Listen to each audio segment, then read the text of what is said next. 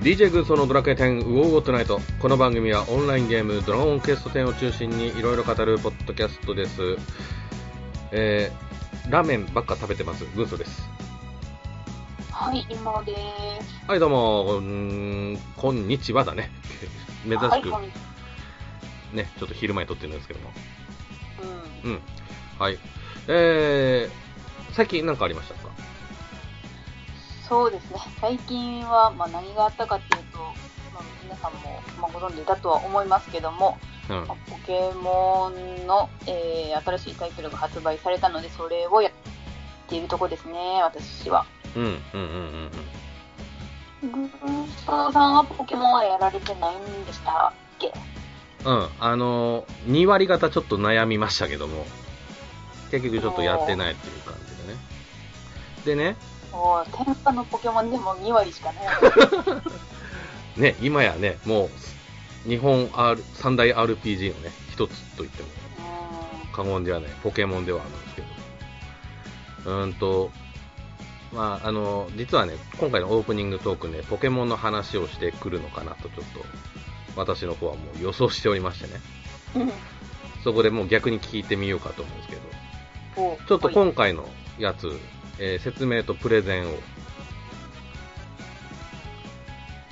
ん。やってみて、ちょ。こあいつもと何が違うのか変わった点とかさ。ポイントとかね、あの、はい。俺このやりたい願望を2割からその上げることができるのか、ドラクエトレジャースをちょ差し置いてでもちょっとピクってこうなるような、半ば無茶ぶりですけどもね、あの、経験者だからこそ、こう、言える部分もあるかと思いますんわかりました。で。うん。えっと、今回のポケモンは、えっと、まあ、ポケモンやったことはある、まあ、やったことある人はわかると思うんですけど、ポケモンって、まあ、最初、うん。ポケモン、えっと、なんか博士みたいな人からポケモン3体の中から1匹相棒になるポケモンを選んでくれって言われて、まあ、このタイプ、水タイプ、草タイプの中から1匹選んで、うんで、どんどん、えっと新しい街に進んでいって、ジムリーダーを倒して、で、ジムをやつ制覇したらチャンピオンリーグうん。み。たいなのに挑戦できます。で、チャンピオン倒しました、終わりみたいな、うん。もうそういうストーリーが典型なんですけど、で、クリアしたら、まだ集めてないポケモンをっていうのは、そうそうそう、ポケモン集めたり、まあ、なんかその、チャンピオン倒した後でも、まあ、なんかプラスアルファで、なんか遊べるような施設みたいなところもあったりして、結構やり込み要素っていうのはあるんですけど、うん。今回のポケモンで違うところは、うん。まず、ポケモン初なんですかね、ポケモン初のオープンワールド。あれ？前なかったっけ？ななんだかゼウスだかなんだかって。アルセウスか。でもアルセウスはまたちょっとポケモン、なんかち違うな、違う、違う。違うんだ、ドラクエでいうモンスターズ的な立ち位置、そのなんかナンバリングタイトルではないみたいなれ。うんうんうんうん。感じかな？でもオープンじゃなかったっけあれ。オープン、いや、違うんだ、あれは。厳密には違うような気がする。街とフうんィールドは、なんか労働する時間があったような気がするな。ちょっとあんま覚えてないですけど。うん。うん。うんと、はい。リーマンさん的にはオープンワールドのゲームは初なの？私的に？そう。あー、初かも？ゼルダはやってないんだ。やってないね。ああははははい。うん、なので、多分初で、うん。オー。プンワールドでもオープンワールドって言ったらさ、まあ大体自分が好きなところから行っていいですよですごい自由度が高いうん。と思うんですけども、ポケモンも同じ感じで、うん。もう本当に好きなところから行っていいんですよ。うん。うん。で、あ、あの、最初の段階で行けるフィールドがかなり広くて、うん。で、いつものポケモンだったらもう一本道で最初のじデータをしてって感じなんですけど、うん。もう今回はそんなことなくって、もう走り、走り回って、ポケモン捕まえて、レベルも上げて、で、一番最初にい、なんか行くことを推奨されてるジムをすっ飛ばしたりもできるんです。うん。うん。うん。いうような感じで、うん。遊べて自由度が高いですねっていうのといい大事なことを言われた。うん。いつもはそのジムを倒して、はい次、はい次って感じなんですけど、今回はそのジムを制覇するっていう目的以外にも目的が2つあるんですよ。うん。うん。で、えーその2つっていうのが、うん。うん。えーっと、えードラクエウォークでいうメガモンスターみたいな、はまあ、主って呼ばれてるんですけど、ポケモンの中で、あうん。その、まあ、そのメガモンみたいなのをうん。世界に5匹いるからそれを倒しましょうっていうミッション。これが一つと、うん。あともう一個は、あの、まあ、ロケット団じゃないけど、そういう感じのスター団っていうのが今作で、なんか悪役みたいなポジションのがいいるんですけどね。うん。そのスター団、うんと、まあ、要は学校の不良集団なんですけど、ちっちゃいな。ああ。その不良集団を、まあ、やっつけて構成しましょうみたいな、っあーまあ、そ、まあ、うん、そこの部分だけはいつも通りな感じもするよね。ロケット弾倒し倒しましょうってあれもあんじああ、まあ、そうね、そうね。ゃん。うん。まあ、ただ、まあ、ちょっと違うのは、そのロケット団ってそのポケモンを盗んだり、なんか結構悪事を働くような感じだったと思うんですけど、今回のスタートっていうのは、まあ、あくまで、まあ、その不良集団みたいな、その授業を休んだりうんす。るっていうような感じなので、まあ、今までの悪役うん。に比べたらまだ可愛いレベルかな。うん。うん。うん。ちょっとまだ私もポケモン、まだ真ん中も、ん？進捗具合で言うと半分も進んでないと思うので、この先、うん。まあ、どういう風になってくるのかっていうのはわからないんですけど、ほんと、どれぐらい遊んでて半分なのえー、30時間はやってるかな。間違いなく20、20時間は行ってるけども、まあ、30そこらぐらいかなと。うん、30前前後かな。前後。30前後ぐらいで、うん。そうですね、半分いってないですね。あー。まあ、ってなれば、大体まあ7、まあざっくり計算だけども、70時間ぐらいは遊べるのかな？もしかして。ざっくりね。今までの私の経験で言うと、ポケモンって大体80時間、90時間ぐらいでクリアしてるんですけど、うん。うん。今回はもっとかかる気がします。うんうんうん。あの、レイマさんの遊ぶスタイルをちょっと聞きたいんだけど、ポケモンにおいて。ポケモンにおいて。うん。はい、あの、ポケモンをほぼほぼ全部集めてから全クリする派か、逆か。あー、多分ね、うん。全クリ、まあ、全クリって、まあ、いわゆるそのチャンピオンを倒すっていうことだと思うんですけど、うんチ。ャンピオンを倒すまでに全部ポケモンを捕まえるっていうのは、多分ですけど無理だと思うんですよ。うん。で、まあ、できる範囲で、まあ、進めていく中で、そのポケモン、えー捕まえたことのないポケモン、まあ、図鑑図鑑が埋まってないポケモンがいたらもちろん捕まえてうん。いくような進め方です。うんうんでうーんとね、難しいな。ポケモうんンを、ポケモンって6匹所持して冒険ができるんですけど、手持ちにね。うんうんその、いつも手持ちに入れてる6匹のポケモンのパーティーのことを、まあ、いわゆる旅場って言うんですけど、うん今作のポケモンでは私旅場を決めていなくって、うんもうなんか、い今育てたいと思う子を特会引っかいして、うん10 20匹ぐらいをぐるぐるぐるぐる回して、うんなんかレベルも上げつつ、で、連れ回しながらうん進化させて、なんか、ああ、この子面白いなーみたいな感じでずーっとうろうろうろうろしてるようなうん感じですね。あんまり、その、ジムを制覇することとかを目的にはしたくなくって、うん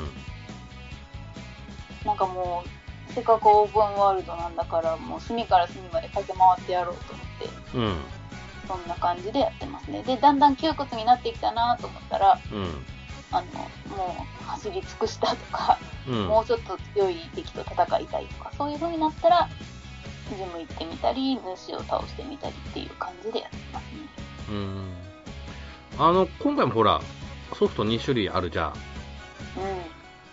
その2種類のこの特徴的なのはいつも通りなの？あの、こっちの方にはいるけど、こっちの方にはいないポケモンがいるみたいな。ああ、私もちょっとそこまでは詳しくないんですけど、多分そうなのかな。そうだと思います。いや、何せ、私、うん公式の情報さえも、ほぼほぼのゲームをやってるんです。それはわざと。うん、まあ、若干意図する部分もありますね。うーん。ほんほんほんほん。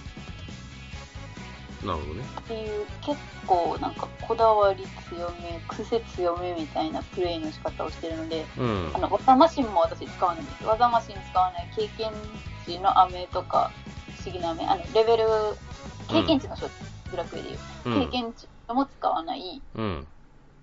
あの、性格を変えるためのミントとかも使わない、ポケモンも減点しない。うん。もう超超ライライト、ライトなのか、縛りプレイなのかわかんないですけど、なんかそういう感じで、うん。で、やってるので何なんだろう。やってます。うーん。まあちょっと軽めの縛りプレーと、ちょっとそのポケモンの素材を生かしたこう成長うん。をちょっと推奨してる的な感じでしょうか。うーん。悪悪く言えば最新の仕組みについていけていないと思いますね。あー、そっか。うーん。ちなみに、どっちやってるの？今。えっ、とね、二えっと、紫の方、バイオレットの方種うん。うん。です。クリアしたらもう一つの本部やんの？やらないな さすがに。ストーリーは多分一緒なあまあ。うん、うん、うん。だね。うんうんうん。で、もう、もしその、スカーレットの方にしかいないポケモンがいるんだったら、もうそれは、まあ、通信交換で、なんとか図鑑を埋めていけたらと思ってます。通信交換っていうのはどうやるの？えーと、通信交換2種類あって、ロー、多分ローカルの通信交換。だからスイッチをうん持ち寄って、対面で通信を、通信して交換する方法と、うん。あとはその任天堂のあの、オンラインあるじゃないですか。うんうんうんうんうんあれに加入して、全国いろんな人と通信交換するみたいなうん。2種類あるはずです。うんと、その、後者の方の交換って何かリスクってないの、例えば交換する、るときに、うんちょっとそのゲーム内の、えっ、と、ゴールドがかかるだとか、あ、それはないはず。うーん、うん。うん。今作はどうか知らないけど、ないはず。あ普通ないです。あ、それだあったことはない。それだったらいいね。うん。うんいや、俺、さ、やったのは初代なんですよ。はいはい。金と銀もや、一応やったけども、うん。で、まあ、ゲームボーイなんでね、うん。もうケーブルが必要なんですよね。そうですね。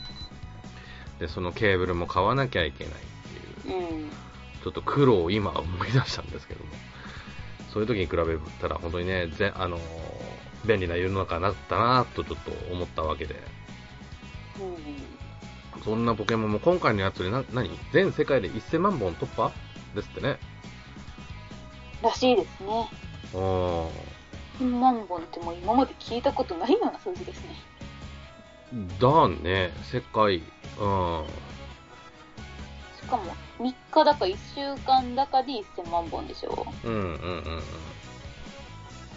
うん。うん理由なんだと思います？理由、いうん。やー、え、ポケモンだから以外の理由？それいやポ、ポケモンであって、そのポケモンのこの要素が結構刺さっての結構なヒットなんじゃないかとかさ。あー、まあ、ポケモンであることに加えて、まあ、オープンワールドっていうのはやっぱり大きいんじゃないんですかね。うん。あと、うんポケモンを今作、あの、連れて回せる？その、なんていうか、一緒にお散歩みたいなことができるんですよ。うん。で、そうやってちょっとこう、ポケモンとの触れ合いみたいなこともできるし、うん。あと、まあ、ピクニックって言って、フィールドでね、うん。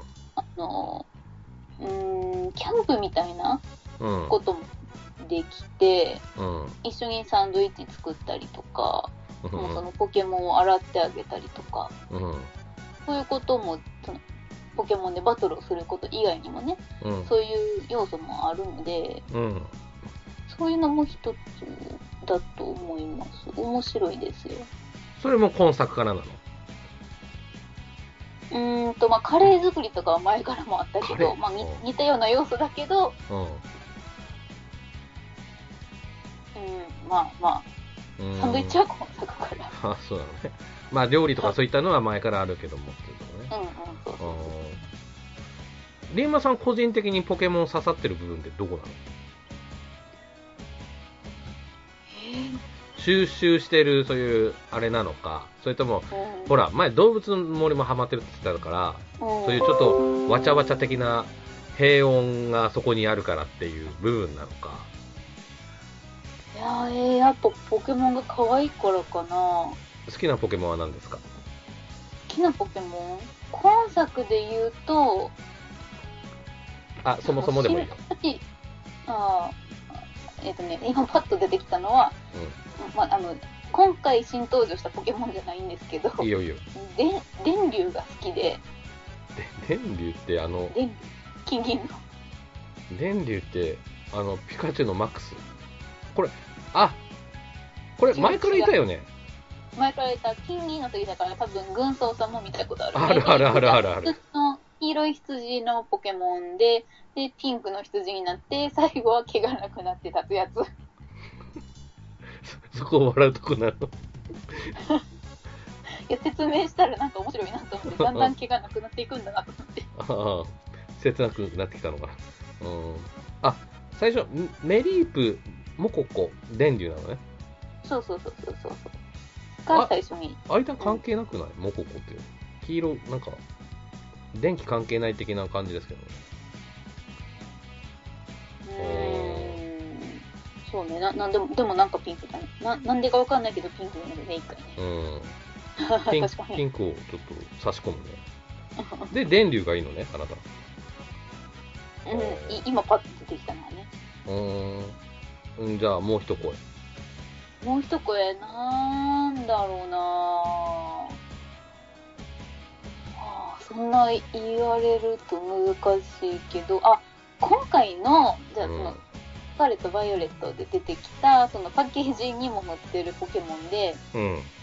まあミライドン、コライドンっていうのがいるんですけど、はい。で、えーっと、そう、あ、今作で新しいなと思ったのが、パッケージに書いてあるその伝説のポケモンって大体物語中盤で強敵として出てきてゲットするんですけどね。うん。あの、今回のミライドン、コライドンってもう冒険の序盤からまあ相棒みたいな感じでずっと旅をしていくんです。うん。そこがすごい新しくって、うん。で、私はバイオレットなのでミライドンなんですけど、うん。まあ、この、なんかミライドンと最初から、冒険の序盤から一緒に旅をしてて、すごい愛着があって、うん。で、そのサンドイッチ、ストーリーの中でね、サンドイッチを一緒に食べたりするんですけど、うん。それがすごくなんか可愛くって、うん。今作って気に入ってるポケモンの一匹ですね。うんうんなるほどね。うんあの、じゃあね、そうだな。プレイヤーバトルってできる？でしょえっ、と、対人ってことよねそう。そう、PVP。で、えっ、と、できます。えっ、と、できるはず。できるはずうんうんです。。勝ったらなんかあるとか、そういうのなんかあるんですか？ない。いや、ある。なんか、全国のランキングみたいなのは多分あると思います。うんうん一個前の、その、ソードシールド、その、剣立ての時はそういう風な感じでしたね。うん。うーん。なるほど。うん。で、こ、ただ、うん。私は対人は興味がないので、やらないんですけど。うん。もう我が旅を続ければそれでよし的なね。そうねねまあ、さっきも言ったように、もうポケモンの厳選もしないし、性格も変えないし、技マシンも使わないんで、対人は絶対無理です。うんうんうん。なるほど。ちょっとね、珍しいスタイルですけども。うんうん。えー、じゃあちょっと全クリまでちょっとかかりそうですね。かかるね。できるだけそのドラクエ10の、うん。あのー新しいボスまでには、なんとか人をこう落ち着かせたいなとは思ってはいるんですけど、落ち着かなさそうな気はします。うん。だしね、ちょっとすれば、ドラクエトレジャーズも控えてますから、忙しいですそうよ。そう。うん。ね。はい。ということで、えっ、と、かなり、えー、ハマり中のポケモンということで、うん。うん。旅を続けてるわけですけども。旅といえば、今回のテーマです。えー、大の大冒険。こちらもね、あある種旅する番あ番組って言っちゃったけども、はい、話でございますけども、うーんと、30年ぶりですか？に、えーリメイクされました、ドラゴンクエスト大の大冒険。こちら、リンマンさんが初見ということなので、ちょっとリンマンさんにちょっと感想をね、伺いながら、ちょっと話を、えー振り返っていけたらなと思います。はい。はいじゃあ、リンマンさん、フリーよろしく。はい。えー、それでは参りましょう。大の大冒険もよろしく勇気。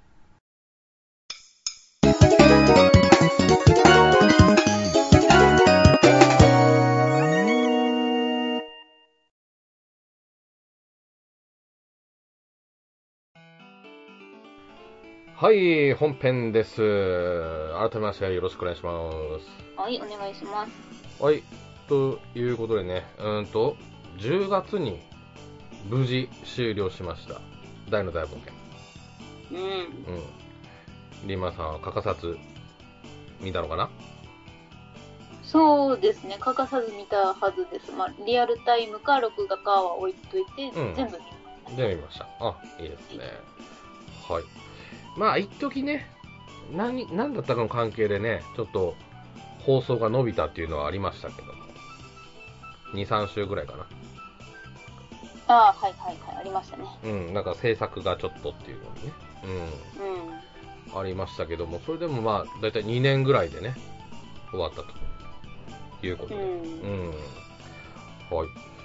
で、今回はですね、うんと、私がストーリーを、ちょっとウィキペディアを参照しながらなぞりまして、それについて、えー、その都度ですね、ストーリー感想とかいろいろ感じたことをリンマンさんからちょっと聞こうかなと思います。はい。うんで、まあ、なんだ、振りの快適なのは前もね、ちょっとウオーでやりましたけども、ちょっと改めてそこから若干だけ触れたいなと思うんですが、うんと、そもそもこの漫画があるっていうのは昔から知ってた感じだ知ってましたね。知ってました。私のツイッターを検索すると、少なくとも2017年には大の大冒険を知っていたようです。あーあー、まあでも最近っちゃ最近だね。そうね。うん。で、まあちょっと読むタイミングがちょっとなかったんだけども、的なところだよね。うん、読むタイミングがなかったどころか読もうともしていなかったですね。ええああ、なるほど。うん。まあ、アニメがなかったら、多分、今も読んでないんでしょ？うきっと。あ読んでないと思います。うん。それについてはどう思いますか？どう思いますか？まあ、別になえ、ももっと早く知っときたかった的なあれもなし？ああ、まあな、ないこともないかな。この今作のアニメが、その私の大の大冒険の初めてなわけなので、うん。その、まあ、原作を読んでいたら、違う感想が持ってたんだろうなとか、あーうん。まあ、20年ぐらい前にも、30年って言いましたっけ？その、そうですね。はい。1回目のアニメ？うん。を見といたら、また違う感想があったのかなとか、うん。比較ができて面白いなとかね。うんまあ、それは、まあ、前回だか前々回だかの代々の回で言ったかと思うんですけど、うんまあ、そういうことは思ったことはありますけどね。うん。まあ、あとはね、私がたまにね、いいよいいよって喋ってるのもあったんで、そこでのちょっとね、うん。うんうん、あれもあったかとは思うんですけども。はい。うんうんじゃあちょっといくつかにちょっと区切ってですね、ちょっとお話を振り返っていきたいなと思うんですが、はい。うん。うん。うんと、まずはあらすじ、えー序章ですね。はい、読んできます。はい。魔王ハドラ率いる魔王軍と勇者率いる勇者パーティーの戦いは勇者パーティーの勝利で終わりまして、魔王の配下であったモンスターも魔王の支配から解き放たれ、世界に平和が訪れました。それから十数年後、えー、多数のモンスターが住む、えー、デルムリン島に、えー、赤王の時に到着した鬼面同士のブラスに育てられた、えー、少年ダイは、島唯一の人間として、えー、ゴメちゃんをはじめとする友達のモンスターたちと平和に暮らしつつも勇者になることを夢見てました。その中でも何度か、えー、冒険や騒動もあって、その過程で大はパプニカの王女レオナと知り合います。はい。ここなんですけども。はい。はい。ここの辺でなんか刺さった部分とか、こう気になった部分とえらい序盤。いやね、レオナが出てきたのって、アニメの1話じゃなかったですっけ？あ、そうだね。うんうんうんうん。多分、多分。だから、今読んでもらったこの部分は30分で収まってるぐらいだと思いますけど。うんうんうん。まあ、レオナも結構ね、最初の段階で出てきたということで、まあ、主要メンバー、ポップとかはまだ出てきてないですよね、この時点で。そうね、そうね。なんか、うん、さい最後の10分ぐらいでレオナが出てきて、うん。で、うん、まあ、ここで、なんか、ゴールデンメタルスライムのゴメちゃんを始めて、まあ、これはね、最後の方にゴメちゃんの正体がわかるんですけど、うん。ね、今思うと、ね、そういうことだったんだなって感じですね。うん。そうですね。で、あのー、まあちょっと後でもちょっと話するんですけど、あの、魔法の筒？はいはいはいはい。が、その最初決戦のとこに出てくるんですけど、最初のところにも出てきてるっていうね。うん。うん。いうこともちょっとポイントではありますけどね。うん。はい。まあ、ここはそんなあんま濃いとこじゃないので、ちょっと次に行きますか。はい。はい、次。えー、大の立ち旅立ちというところです。ある日、ゴメちゃん以外の島のモンスターたちが凶暴化。かろうじて理性を保っているブラスはまま復活したことを察する。そこに、うんと、謎の人物、アバンとその弟子の魔法使い、ポップが現れ、島をハジャジュモン、マハオカトールで覆い、モンスターたちを魔王の支配から救った。えー、アバンは、えー、レオナから大のことを聞き、その将来性を見込んで島を訪れました。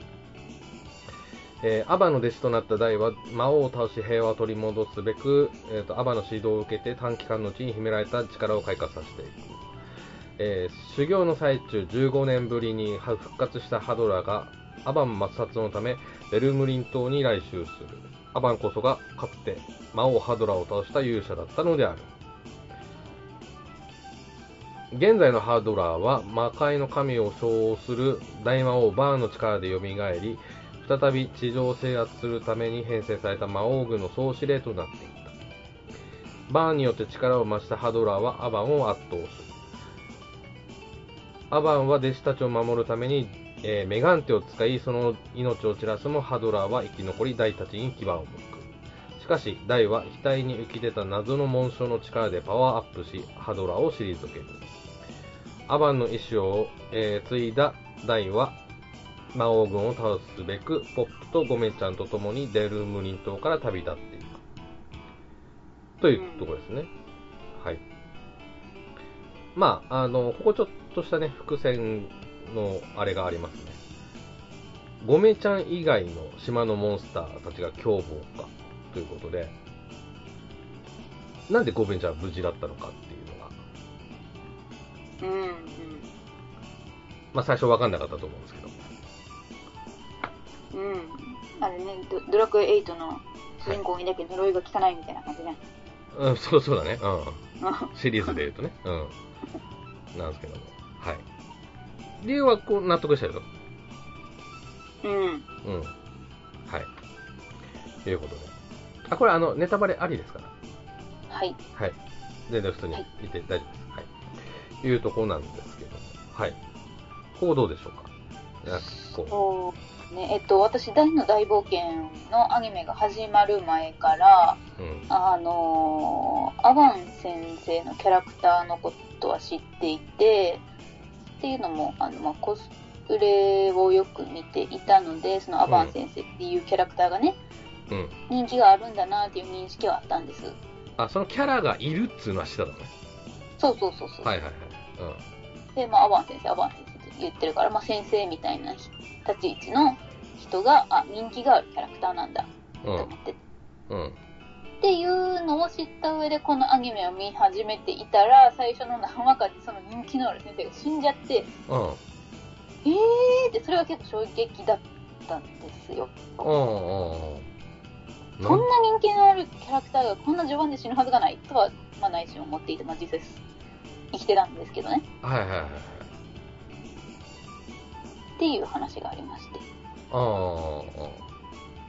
どうですか？アバン先生のキャラクターとしては。ちなみに結構ね、その連載当時かな？は、ああいうちょっとあの普通に見えて実は強そうっていうキャラってそんそこまでそんないなかったんですよ。ああ、そうなんだ。おまあ俺の記憶の中の限りだけどね。うん。うん。そういう意味ではそのキャラが立ってる、そういうギャップがあるキャラクターっていうのは、うん。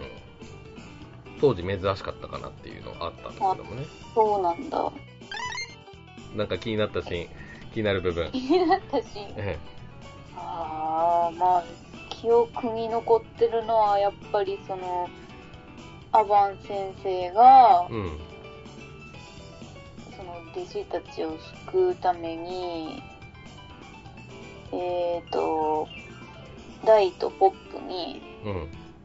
えっ、ー、と、なんていう呪文だっけ？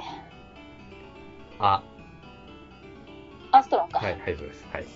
アストロンかけて、で、それを、こう、動けない状態でアバン先生がメガンテを使って、散っていくのを見ているダイとポップの、こうんう、。心情みたいなのは、こう見ていて結構、ああ、辛いな。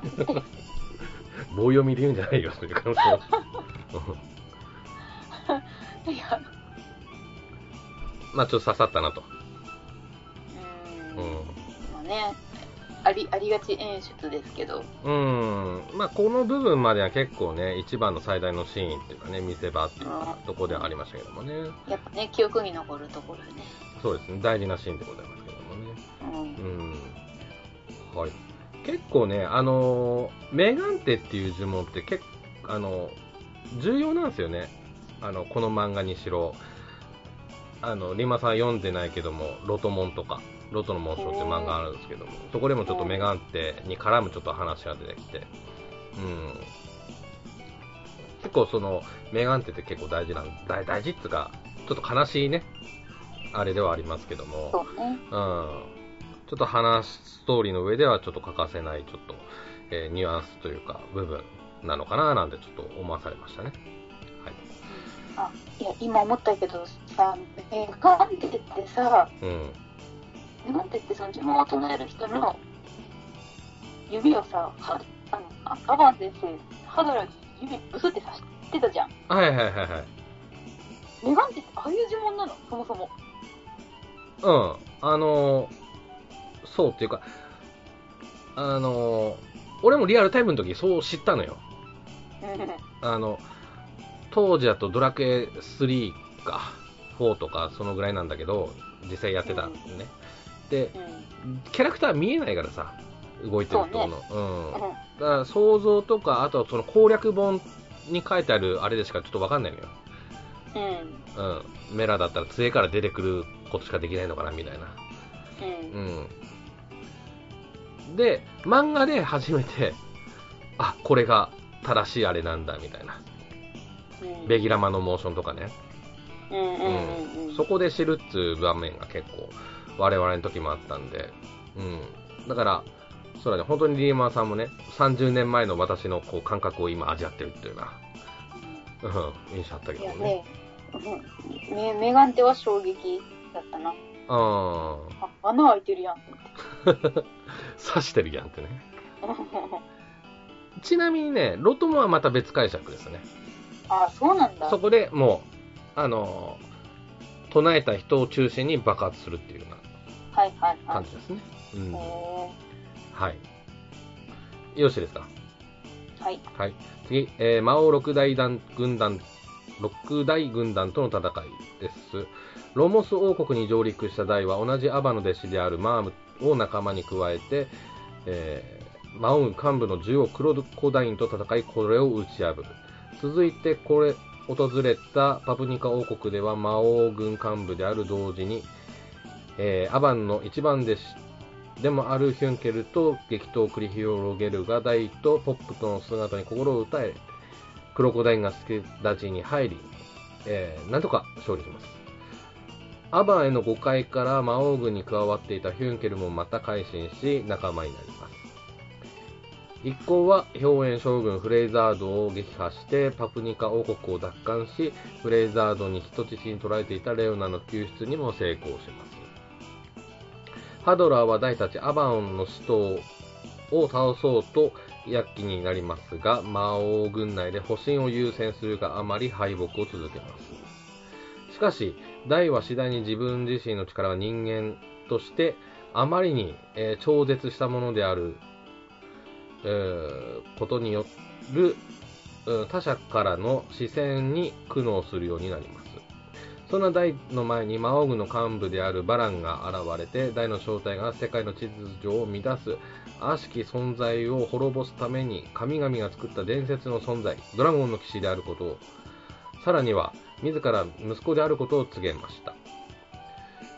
人間に迫害されて家族に引き裂かれた過去を持つバランは大に対し、魔王軍に加わり、自分と共に人間を滅ぼすよう促すも大は拒否。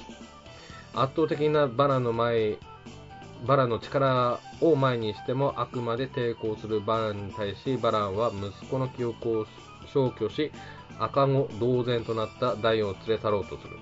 しかし、最後の手段としてメガンテを発動したポップの犠牲が大を大の記録記憶を蘇らせる。親子の激闘の末、大を大の奪還を断念したバランはポップを蘇生した後、どこかに姿を消す。はい、ここまで。うんはいここは結構こ濃いですけど。うんうん。さあ、どうでしょはい。そうですね。前半部分は、えーと、まあ、まとめると、えークロコダインと戦って、ヒュンケルと戦って、フレイザードと戦ってっていうところまでかなと思うんですけど、う。うん。えーそうですね。この六大軍団のうち、なんと2人が仲間になるという、うん。ね、なんかもうこのまま、この先戦っていく人ら全員仲間になるんちゃうかレベルの、なんか、仲間になる率なんですけど、まあ、ある意味、ちょっと、その辺、ドラゴンボールと似てる部分あるけどもね。あ、そうなんだ。ドラゴンボールってこんな感じなの？だ最初、ピッコロとかベジータとか普通に敵でしたからね。あ、そうなんだ。今仲間ですから。はい。あ、逆に今仲間なんだ。全然知らない。知らないあそうなんだ、ね。うん、そうそううん。そう。うん。で、うん。この頃のマームって舞踏家じゃないんですね、そういえばね。そうそうそうそう。最初から舞踏家ではなくて、うん。うんこの頃はアバン先生からもらった、えーマダンガンか。うん。を使って、なんか、僧侶っぽいようなことをやっていましたね。まあ、僧侶戦士ですね。うんうん。はい。僧侶戦士って何って感じやな。あー、まあ、ドラクエ10でいうちょっとパラディン的なうん。雰囲気にもちょっと取れますけども。うん。うん。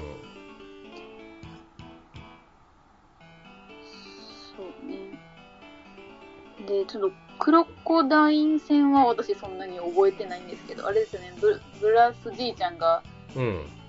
ちょっとこう、洗脳されて、ダイが、じいちゃんとちょっとこう、やり合うようなシーンがあったところですよね。洗脳というか、まあ、人質に取られる。ああ、そうね人質か。はい。で、ヒュンケルも、あーヒュンケルの時もなんとなく覚えてるな。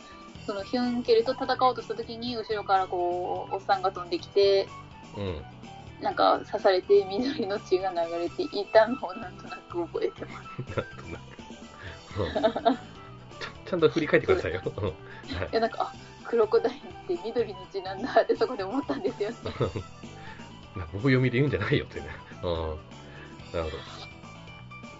ちょっと俺の感想挟もうかな。はい俺ちょっと印象残ったし、まあ、あの、まあ、原作読みながらの覆面ではあるんですけど、マットリフと出会うんです。ここで。マートですね。はいはい。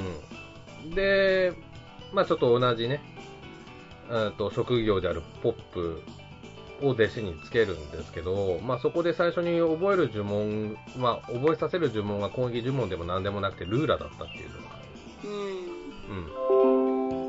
うん。ここってちょっと意外だなって思って、うん。うん、それこそまあ他のジャンプ、当時のジャンプ漫画で言うともう強力な必殺技から入るんですけど、ここ普通。あの、強攻撃技か、から入るんですけど、ここでちょっとルーラを覚えさせるっていうのがすごく、あの、意外だったなっていうのが当時の記憶としてもちょっとありましたね。へえ。うん。なぜルーラだったのかっていうのは、リーマさん覚えてますか？えー、なん、なそんななんか理由ありましたっけ？あったよ。普通攻撃呪文でいいじゃん、こここ。なんでルなーラかなんでルだったの？か。はい。なんかそんななんかうん。素敵な理由があるんですかね？もうなんかストーリーのし、ストーリーを進めていく上で作者の都合でルールを覚えさせた方が都合がいいかな。お後々はそうですよ。後々はそうですけど。はい。ええ、ーわかんないです。なんか、ま、マトリーは言ってたんですか？言ってましたよ、ちゃんと。だし、ポップも言ってました。あの、なんでルーラーなの？みたいな。強力なまあ呪文教えてくれよ。なんでルーラーなんだよ。あーなんかそんなこと言ってたのはなんとなく覚えてるなぁ。何ですか、だ答え。うん。あのー、えっとね、逃げる場面あったよね。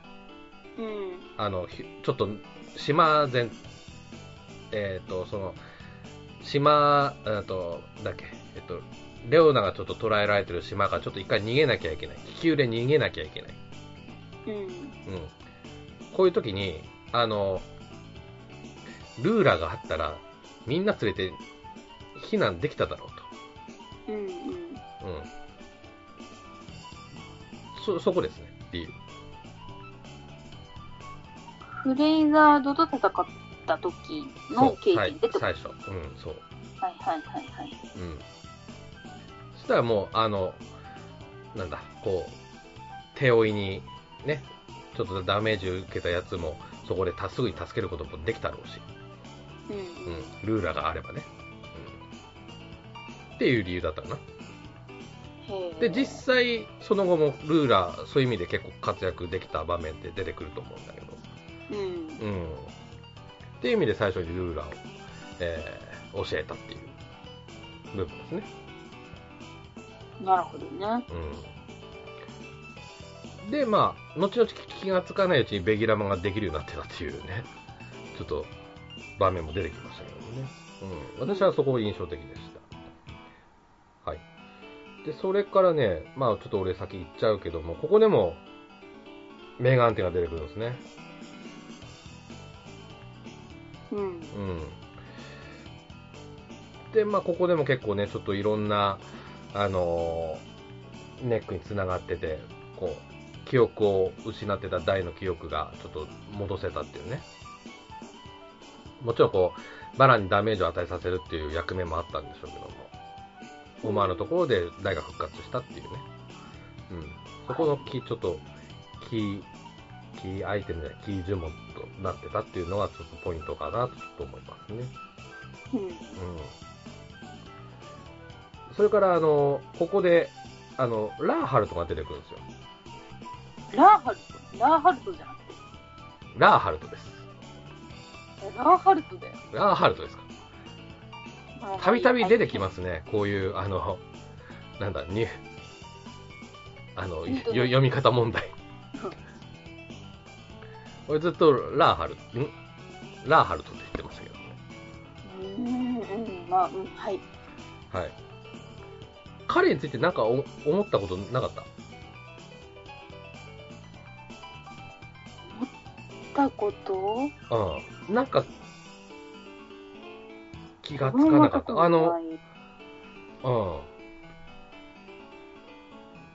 多分、俺とかナモさんとかは気がついたかな。はい。なん、なんでしょうか。あの、声優さん、うん。うん。なんですけど、声優さん誰だかご存知です？いやー、わかんないです。わかんない？うん。ほんとね、石田さんっていう人なんですよ。石田明さんっていう人なんですけど。ああ、はいはいはい。名この前は。うん。この人って結構重要な役、よくやってる人じゃないですか。まあそうですね。まあ本当に有名な方ですね。うん。で、有名な役で、で、ラハルトって、あの、多分リマさんの中で、ここで終わる人なのかなって思ったでしょ当時。あ、そうね。うん。だけど声優さん豪華だなってちょっと思わなかっああ、いやまあ思ってはないですけど、まあ、言われてみたらそうですね。た。うん。俺、俺とかは、あの、後々出るって知ってたから、うん。うん。あ、やっぱこういうレベルの大御所の人が出てくんだなってちょっと思ったけど、うん。うん。でもさん、ここちょっと違和感とか感じなかったかなってちょっと思って。なるほど。全然 そんな思ってもなかった。た。たださっきもあの言った通り、そのラーハルトがその石田明さんだっていうのも全然認識もしてなかったので。うん。だもしかしたら、こう、初見の人はここでちょっと、あれってちょっと、また出てくんのって思った人もいるのかなってちょっと、そうね。うん、思いました。はい。はい、リーマさん他。その他、その他。そうだな、この頃のハドラーの話。うん。まあ、この頃のハドラーは、まあ、さあのさっきルンソさんも言ってましたけどもうこの頃のハドラーは本当に自分勝手でうん。なんか自分のことしか考えないもうなんか自分が一番でもうなんかもう他他人の間違いも許さなさそうなうん。本当になんかもう周りの見えないもう嫌なやつでしたけどうん。まあでもこのキャラがあってこそねこの先のそのハドラーの、まあ、心の変わりようというか成長というかうん。がすごくなんかこうそそこに効いてくるんですよねうん。そうですね。うん。前、リーマさんだったかな？まあ、ハードラーがいいって言ったけどもね。うんうん。私の大の大冒険の好きなキャラはえーハドラーって前言ってましたけどとも。ハドラーとレイザードとうん。メルルですうん。メルメルルは初めて聞いたけども。うん。いやもう最終回を迎えて好きなキャラを3つ決めたんですああ。そこでね、うん、フレーザーと、あの、メルルもっていうことね。うんまあちょっとこの辺はちょっと後で聞きますけども。うんうん。はいまあこの時のハドラーはそんな好きじゃなかったかなっていうような感じですかね。そうね、まあ普通にもう典型的な嫌なやつなんでね。悪役っていうことですね。そうそう。はい。えー、じゃあ次行きましょう。はい。大魔王との対峙、交戦。えー、軍団長4人を亡くしまして、魔王軍の戦力は大きく低下したことから、レオナは世界各国の王に協力を呼びかけ、魔王軍の決戦、魔王軍への決戦の準備を進めます。で、大の一行も魔界の名工ロンベルクによる大の剣の作成や、アバンの戦友であったマトリフと、えーブロキーナへの指示といった出来事を得て新たな力を蓄えていきます。一方、失態を、えー重ねて奮起したハードラーはザボイラーの手で自らを超魔生物にさせてその覚悟を認めたバーンから直属のハドラー親衛騎団を得ます。第一行は魔王軍の本拠地である祈願城の破壊に成功するも真の本拠地であるバーンパレスは魔球の門によって固く閉ざされ立ち入ることができずにいた同じ頃バーン直属の暗殺者である死神キルバーンの襲撃キルバーンに襲撃されバーンの真の目的を知ったバランもバーンパレスを訪れ第一行と共闘するようになる。ダイとバランは魔球の門を破壊した後ハドラーと対峙するがバランはハドラーの体内にある魔界の超強力爆弾。黒のコアが埋め込まれていることに気づく。バランは黒のコアが起動する前にハドラーから引き抜こうとするがミストバーによってコアは起動してしまいバランはダイたちを守るために全ての力を使って爆発を抑え込みながらも命を落とす。その後現れたバーンとの直接対決において第1項は圧倒的な力の差の前に敗北するが捨て駒にされたハドラーがバーンに反逆し攻撃を仕掛けた隙に脱出するはい。いうところですね。まあここまあいろんなねまたちょっと伏線がねじゃあほらっとございますけどもね。うんうん。はい。いったところかなこのハドラ親衛騎団良かったですけどね私的に。まあそうね、うん。そうね。あの禁呪法で生み出されるんですけども。うん。禁呪,、うん、で禁呪法っていうのはその術者作った人の性格が結構反映されるということで。うん。うん、でフレイザードもその禁呪法で生まれハドラーの禁呪法で生まれたんですけどもそのそ昔のハドラーは結構ね残虐的な性格だったんでフレイザードもそうなっちゃったみたいなとこあるんですけれども、うん。うん、この時のハドラーはあの結構武人としての考え方が強かったのでそういった考え方が結構ハドラー新鋭騎団にも結構影響されてるされたっていうのはねなので結構強かったっていう部分もあったっていう、こういう設定がすごく良かったなって私は思いましたけどね。うん。はい。リュマさんどうでしょうここ、えー。まあ、この中でこのシーンの中でちょっと好きなキャラいればでもいいですし。好きなキャラか。ロンベルクの周りの話は結構好きですね。うん。最初に出てきた時のロンベルクはねなんかもう普通に武器家事のおじさんみたいなうん。感じで出てきますけど、まあ、話をこう進めていくと、まあ、だんだんそのロンベルクっていう人がまあどういう人かっていうのは分かっていくんですけどうん。結構こうね昔はそのバーンとねそのえー、とバーンに使い使いうん使いませんか？みたいなね。うん。オファーもあったぐらいすごい人物なんですけど、うん。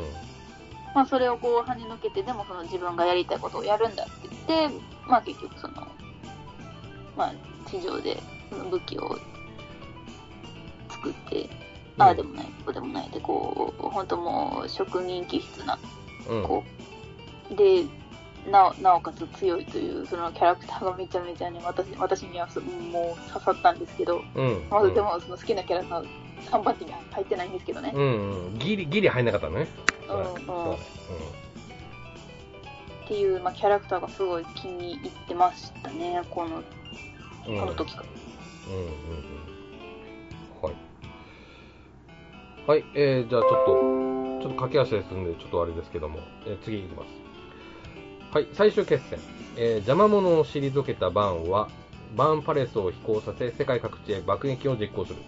一方カール王国女王のフローラの協力を得てかろうじて生き延びた第一行は5人目のアバンの使徒になったレオーナを中心に、えーミナカトールを発動しバーンパレスの沖を封じ突入する。さらにアバンの使徒との決着を願うハドラーと親衛騎団も乱入し激闘を繰り広げるダイはハドラーを倒すがその直後にキルバーンが仕掛けた罠がダイたちを襲うそこに駆けつけたのはフローかつてフローラからたす、えー託されたカールの守りが身代わりとなって生還し、えー密かに修行を続けていたアバンであった。はい。ここちょっと一回区切りますけどね。うんはい。えーと、この時かな。うん多分この時だと思うんですけど、このミラミナカトールを使う時、その5人でね、はい。5人でミナカトールを使って、で、あのー空に浮いてるバーンパレスを、まあ、封じて突撃しようっていううん。ところから始まるんですけど、うん。この時って確かポップがなんかもう自分だけできない自分だけできないって言ってうん。で結局なんかミナカトール発動しないじゃんみたいになってでまあううだうだうだうだやってで結局メルルのおかげでミナカトールを成功するっていうような感じでしたよねうん。はい。っていうところでまあ私はもうメルルが好きになったんですけど、うんうんうん。でしょうね。そこがうん一番のあれですからね。うん。いやまあでもそれまででもこうなんかメルルのこうい一途な思いうん。とかも大変良かったんですけどもうん。はい。いやーそうそうなんかもうその時のポップに私はちょっとイラッとしてはいはいはい。なんで本番までできないこと言わないのと思ってああ、はいはいはい。ねまあいやね社会人になったらそれじゃ生きていけへんでと思いながらうん。うんできないことはできないって分かった時点でできませんどうしたらいいですかって周りに助けを求めるんですようん。うん。そこで、ちょっと、社会人としてちょっとダメですよ的な思いがあったってことですね。そうですねでもそんそんな見方じゃアニメは全然楽しめないと思うのでうん、まあまあね。うん。ねいや分かってはいるんですうん。ただ、ついちょっと差し込んじゃそういう考えがよぎっちゃったということですね。うん、うんまあねポップはポップなりのこう苦しみみたいなのがあるんだなっていうのはうん。分かりますうん。はい。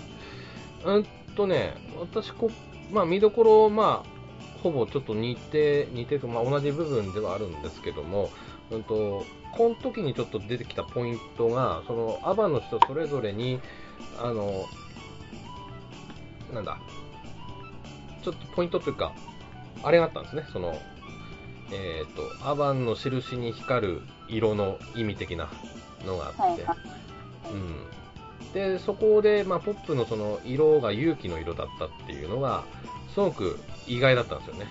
みんな大だと思ってたからうん。うんけど実はポップだったっていうのでただそのポップだった理由っていう伏線は、まあ、振り返れば結構たくさんあったんですよね。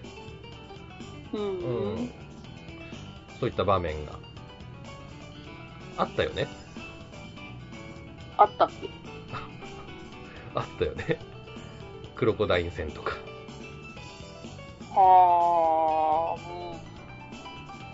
あああれ刺さってない？あんまりうんうんあ、そう。おーとか、あの、まあ、あとはその、えっ、と、大が記憶をなくしたときに、もう、死ぬ覚悟で大を守ろうっていうのでメガンテを使ったところとか、うんうん、それも俺勇気だと思いますね。うんうん。あとはその、まあ、同じ場面か。えっと、仲間をね、こう、裏切ってもう、もう悪役に徹して、こう、自分からパーティー離脱して、あの、竜竜騎将に、竜騎衆か、に戦いを挑んでいったところとかね。あったねうん。そこも勇気だと思いますけどね。ある種なるほどうん。まあ、決意でもありますけど。うん。まあ、そこに、あ、繋がってきてるんだなっていうところで、一つの私の中での納得はありましたね。うんうん。はい。で、まあ、それからその、バランとそのダイとの関係のところですね。ここちょっとあの、ちょっとしたドラクエ5のちょっと印象が、ちょっとダブった部分でもあったかなと思いましたね。こういう親子の関係っていうのは。うん、なるほど。うん。いう部分もありました。でね、まあ、アーバン復活の部分で、俺別な場面でね、えっ、と、リアルタイムの時か、30年前か。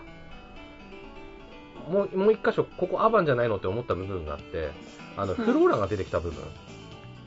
原作だとね、あの、フローラの足が出てきて、その週終わりだったんですよ。うん。で、誰だ誰だっていうので、学校の中でテーマになったんですけど、そこでうんアバンじゃないの説ができたっていうね。う。うん。ん。っていう思い出がちょっと蘇りました。うん。はい。まあ、そういったとこかな。はい。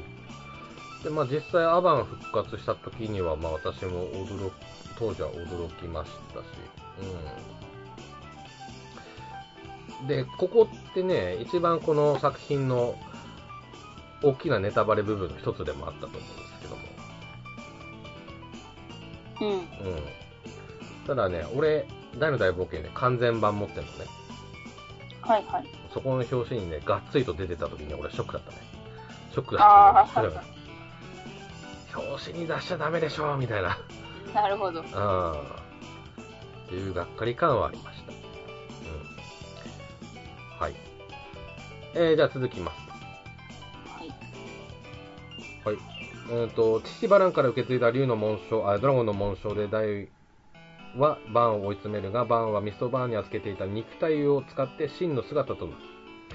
バーンは事前の襲撃で世界各地に投下していた無数のあ複数の黒のコアを使い地上界を消滅させ地下にある魔界の魔界に太陽の光を降り注がせるという真の目的を成し遂げようとするが奇跡を起こす神々のアイテム神の涙であった。ゴメちゃんの最後の力によって世界中の人々が協力し爆発は阻止される。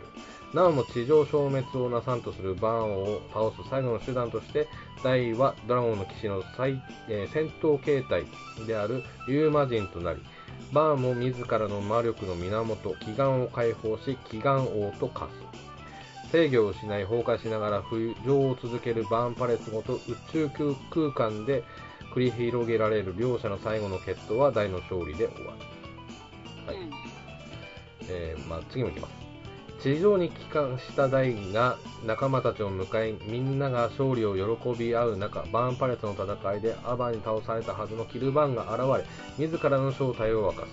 キルバーンの真の主は魔界におけるバーンのライバルでバーンに先んじて地上征服を目論んだものの若き日のバランとの決闘のあ激闘の末に封印された、えー名竜王ベルザーでありキルバーンはバーンの監視と暗殺を本来の目的としていたのだった。キルバーンは、えーバーンをも倒した第一行を全滅させるべく隠していた黒のコアを起動させて絶望する第一一同を嘲笑い魔界に逃げ帰ろうとする。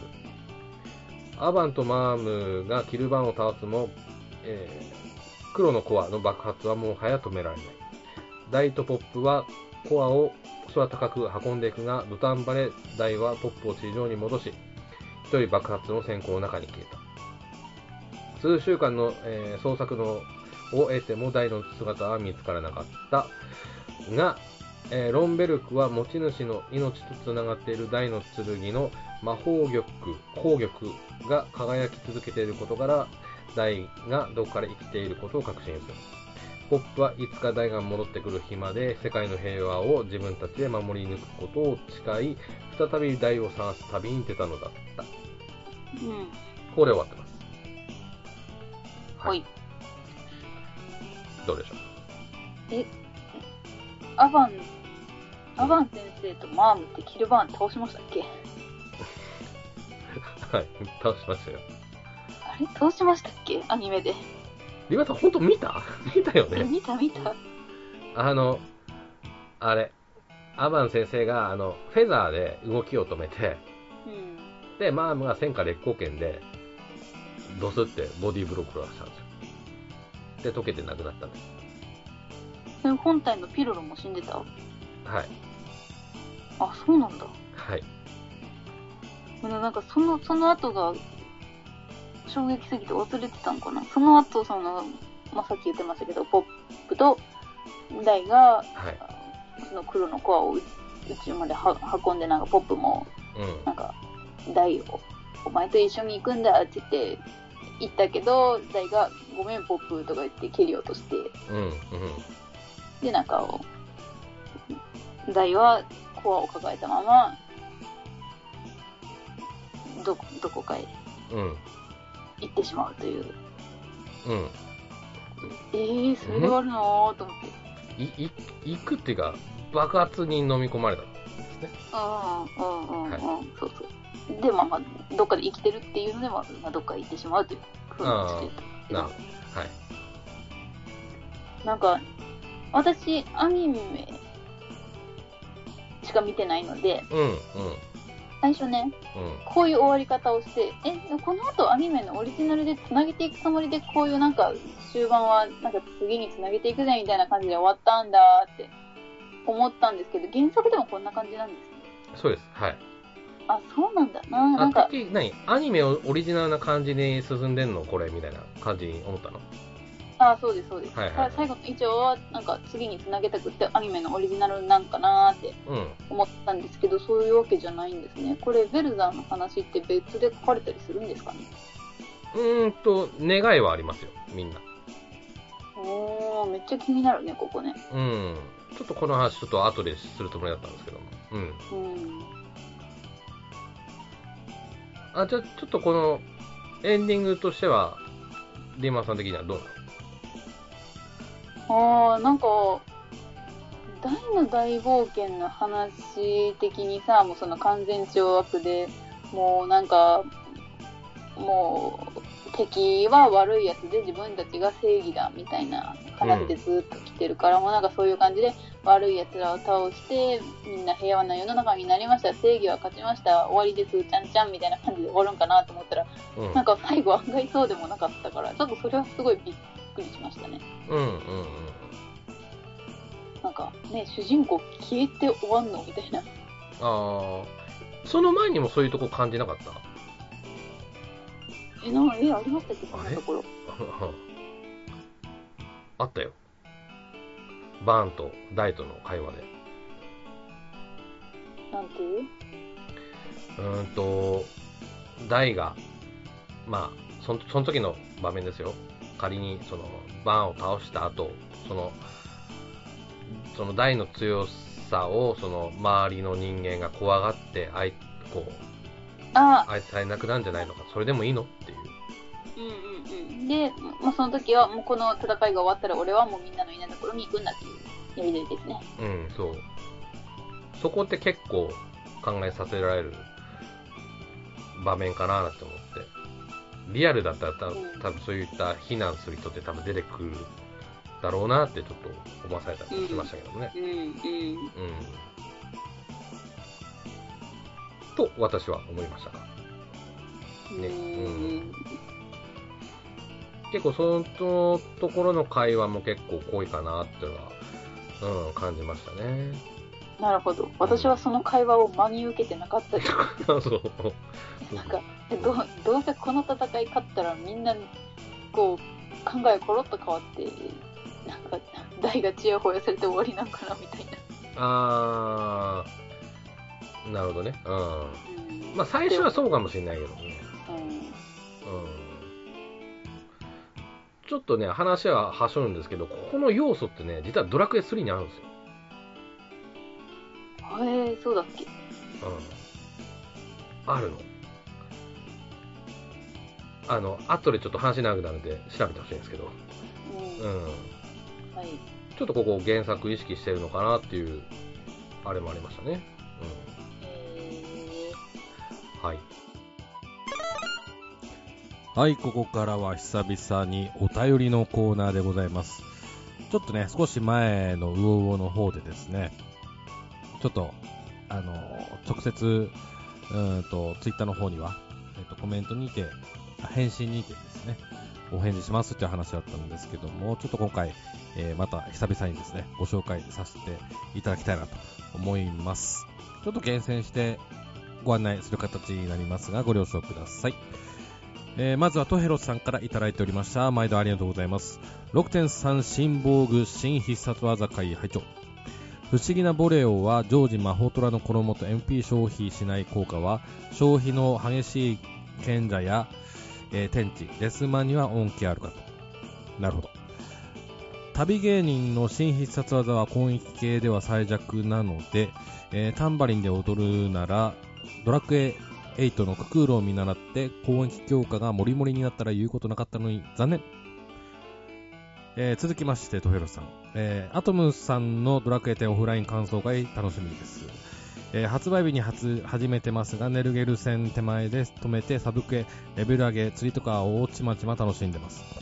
一つ不満点あげるならオンラインでは実装されているようなハウジングや写真機能があればもう少し万人受けしてた気がします。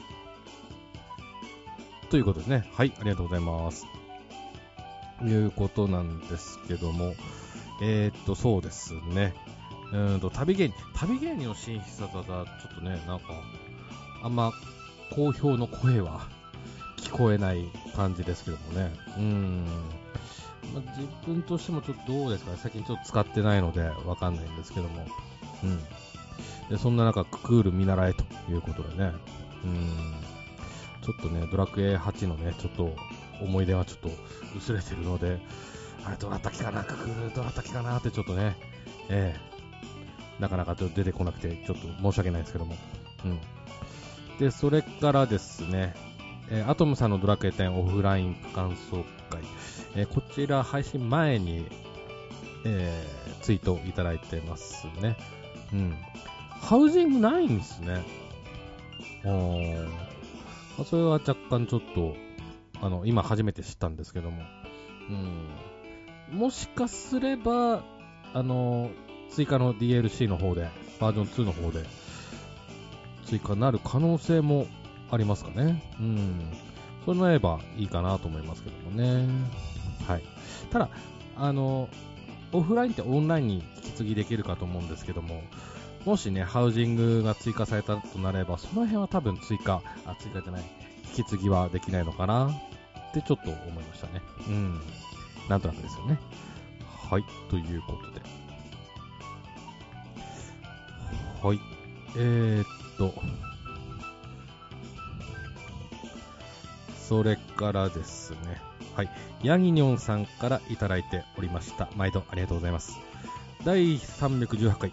新防具が追加されるのはいいんですが、単に買うだけではダメで、ゼルメアで速度足とか、体、下、毒、100とかを発掘してからでないとまともに使えないということに、どんどん違和感が大きくなっていきます。新必殺技については、占い師の新必殺技がぴったり予想通りでした。おめでとうございます。ただ、残念ながらワイルドカードという名前がダサすぎるので、私は予想の時に使ったエクリプティックコードという名前で呼んでいます。かっこ笑ということで、ありがとうございます。まあ私でいうギャバンダイナミックって喋ってるのとちょっと同じですね。うーん。まあ、そうですね。あのーまあ、ちょ、ちょっとだけね、言いづらい部分もあるんですけども、エクリプティックコードの方がね、こう、締まりいいかななんて思いますけどね。とか、ちょっとワイルドカードという感じでね。うん、来まシンプルに来ましたね。うん。はい。ということですね。はい。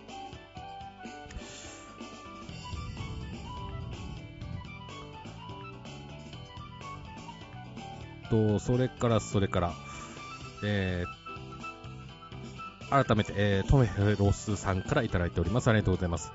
えー、ドラクエ10オフライン会拝聴なるほど。アトムさんのおっしゃるオフライン版のゲームデザインの立ち位置の話は納得しました。となると、えー9のデザインでマルチプレイを試験してからの10。10オフラインでオープンワールド風なスタイルからの12は完全オープンワールドになるのかな？えーと、そして、あのビジュアルでも移動速度、戦闘のテンポが良かったから期待される9の9のリメイクはもとより、えー 2DHD でのリメイク3も待ち遠しいけど、オフライン版路線での路頭編、天空編の各3部作は結構相性が良いと思うのは自分だけでしょうかということですね。うん。はい。こちら、ちょっとアトムさんからね、ちょっと感想、これに対してのね、ちょっとアンアンサーというかね、ちょっといただきたかったところではあるんですけども、うん。そうですね。えー最初の方でいただいたところ、12の完全オープンワールド、ちょっとこれ期待したいですね。うん、シンプルにオープンワールドやりたい。うん。アトムさん個人的にも予想してましたね。ここ、前に。前に、あの、メンバー3人で、まあ、ドラクエ12どんなになるだろう、なるのか考えようっていう回やったんですけども。うん。アトムさんはっていうので、オープンワールドって言ってましたね。うん。ここは期待したいところですけども、それの答えは何年後になるのやらといったところですかね。うん。はい。いうところで、ですかね。うん。まあ、オフライン版路線でのロト編、天空編の各三部作の相性がいいんじゃないかということでね。うん。そうですね。まあ、この辺ね、リメイクどうなんですかね。うん、まとめて一気にドーンとね、やってほしいところではありますけどもね。40周年までないんでしょうかというところで。はい。はい。トヘロさんありがとうございます。はい、えー、お便りは以上でございます。番組では引き続きお便りをお待ちしております。ツイッター、ハッシュタグ、漢字、魚魚と書きまして、ハッシュタグ、ウォでお待ちしてますので、よろしくお願いします。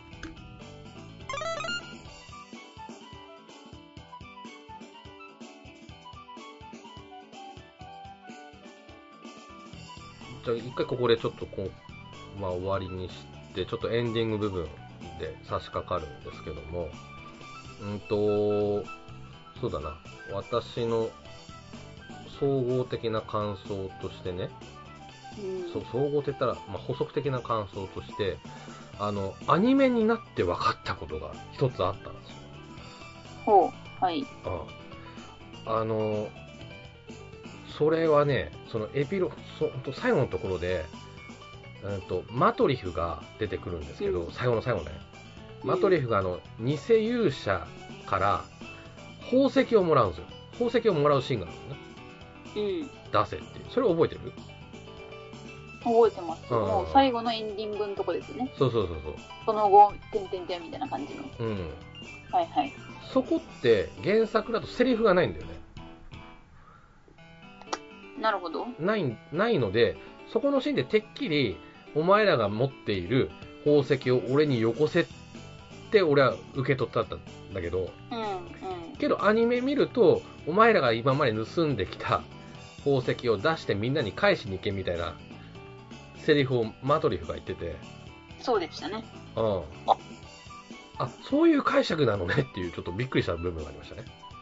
なるほど。うん。っていうちょっとあのアニメになって分かった部分っていうのが、まあ、あってちょっとそこはちょっと見ててよかったなって思いましたうん。でそれからねやっぱりあのこの続編ですね、うん。うん、結構伏線が残ってるんですよこれねそうね。うん、うんと今リンマさんが言ったうんとその大が生きているっていうじゃあどこにいるのっていう部分とかうん。あとはそうですねあのマザードラゴンうん。うん、ちょっと神よりやばいやつにやられかけてるみたいなセリフがあったんですけど、それ誰っていう話とか、はいはいはいはい。うんまあ、あとはその、ね、魔界の存在についてとかね。うん、だからて、てっきりつが、まあ、普通に一回終わるけども、また続編でやんのかなと思ったんですけど、今のところそういった情報はないんだなっていうね。うんうん。いう思いがありますけどもね。はい。リンマさんどうでしょう？総総括し。て。総括して、そうだな。じゃあちょっと振ろうか。ん？ちょっと振ろうか、私から。あの、大の大冒険が始まるあたりに、私注意して見てほしいポイントがあるって言ったんですけど、一つ。はい。うん。あの、ぜひちょっとポップ目線で見てくれって。言ってましたね。うん。はい。覚えてますよ。その目線で見てくれた。見て考えてくれた。えっ、とね、うん。うん目線で見る努力をしたかって言われると、それはしてないですけど、でもあ、してない。うん最初から最後まで通して、私はポップの目線に多分慣れませんでした。ああ、はあはあはあ。慣れないですね。もう、大、もう俯瞰でちょっと見てた的な。うん、誰かの目線でというよりは、うん、見るっつうか、ちょっと思い返してほしい的なニュアンスでは俺喋って言ったんだけど、うん今振り返ってみてどう？ないなあ、そう。うん。俺改めて振り返って、やっぱポップの話でもあったなっていう。かといって、大の存在が死んでたかって言えば全然そんなことないし、やっぱそういう意味ではすごい、あの、ストーリーだったなっては思ったかな。うん。うん。一回なんか編集部の方では、ポップを殺させようとしてました。してたらしいですけどね。うん。まあ、なんかどっかで聞いたような気がする。うん。かなぁ。うん、なんなんか多分ねそう、私がそうやってそのポップの目線で見れないとか、そのポップにちょっと感情移入ができなかったのは、うん。まあ、ど同情もしなかったのは、うんうんうん。なんか、あの人らすぐ諦めるんですよ。うんうんうん。勇者一行なのに。うんうん。なんか、それがなんか、え、諦めるのそこでみたいな。っていうのが、あの、バーンと戦ってる時もあったりして、まあ、けなんだかんだ言いながら、まあ、やっつけてるんですけど、うん。うん。なんか、あ 諦めるの早くって全然なんか、その、悪いイメージが結構強かったってことね。そうそうそうそう、なんかね、そう、集団結構そういうのが多くて、全然なんか、私は正直、今年に入ってぐらいかな、うん。1月ぐらいからちょっと、勇者ご一行についていけてなかったです、私は。あ、そう。あなんか、そのぐらいから結構、チュンケルとかマームとかメルルとか、あとエイミさんとかもなんか結構そういうちょっとこう、心心情みたいな、あうん。なんか、あ、ポップもか、なんかい、いざこざみたいなのも書かれるようになったりして、うん。うん。お前たちバンパレスいるのに、そんななんかもう、い今そんなことやってる場合じゃないんだろうと思いそうながらいう、色恋沙汰に左右されてる場合じゃないだろうと。そういうことですか？そうそうそうあーあー、あーはいはい。なるほど。っていうのがあって、私はあんまり勇勇者ご一行のことはあんまり好ましく思ってない。ああ、それちょっと意外な感想でしたね。すいません、なんか、うん。いえいこと言えなくて。いい大丈夫ですよ。うんはい。他何かありますか？他ね、他ね、他か、他、他、あんまりいいこと言えないな。ああ、いいよ、ぶっちゃけ。いやー、フレイザールもう一回出てきてほしかったな。あ、そう。うんそういう、ちょっと、なんだ、クレイジーな、あの、島の太し的な、ニュアンスがもう一声欲しかった的なところでしょうああ、そう、島のふ太しと似てるのか、フレイザールは。か。似てるでしょうね。もしかして私は太しのことが好きなのかもしれないね。気が、ようやく気がつ気がつきましたか？いや、そんなことはないと思っていましたけど。ねうーん。ね。え、もう、ね、あれだけ名台詞の多い悪役ってなかなかいないでしょうから。ああ。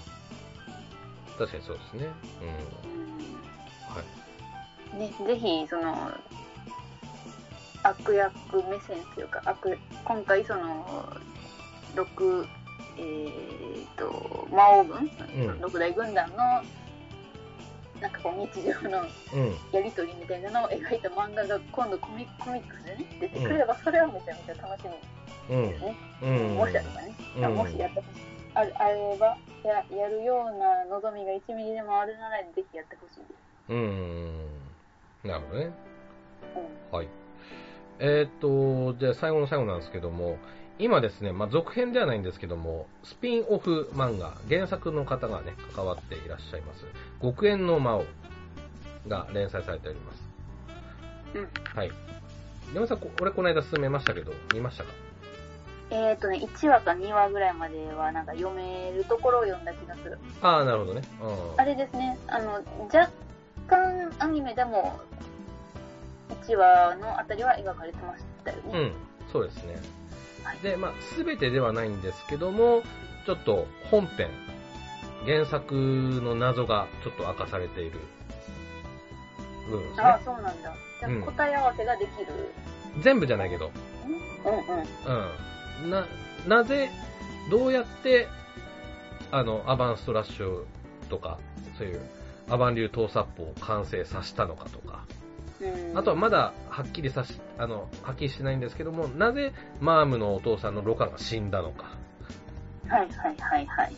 うん。で、どうやってマトリフはそのメドローアを完成させたのかとか。うん。うん。あとは、凍れる時の魔法は、呪法かは、うん。どうやって、こう、えー、完成というか、さして、どうやってこう、ハドラー戦で食らわせることができたのか、その前後の話がね、すごく、あ、その辺が明かされます。なるほど。なんか、大の大冒険を一通り見終わってから、うん。なんか気になることが、ね、少しずつこう、分かっていくような。分かってきますし、え、そうだったのっていうところが結構出てきうんうんますね。うんうん。ああ。特にあの、あの、マームのお母さん関係はちょっと結構びっくりする部分が、へ出てえ。はい。ただの僧侶じゃなかったっていうね。あそうなの。なんか、あれやね、こうやって、い一通り追った後にそういう話を聞くと、ちょっと興味あります。出てきますね。うん。で、先ほども言いました、あの、本編の方のね、原作の方が直接関わってますので、うん。はい。また中身もしっかりしてる部分なので。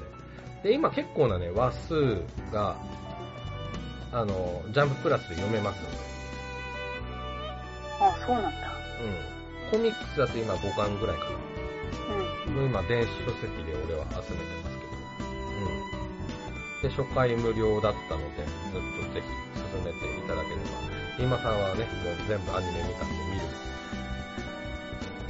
あの、資格といったらあれですけども、見ても全然大丈夫だと思いますんで、はい、見ていただければと思います。はい、ということで今回はこの辺でお別れでございます。またお会いしましょう。では、ら。さよなら。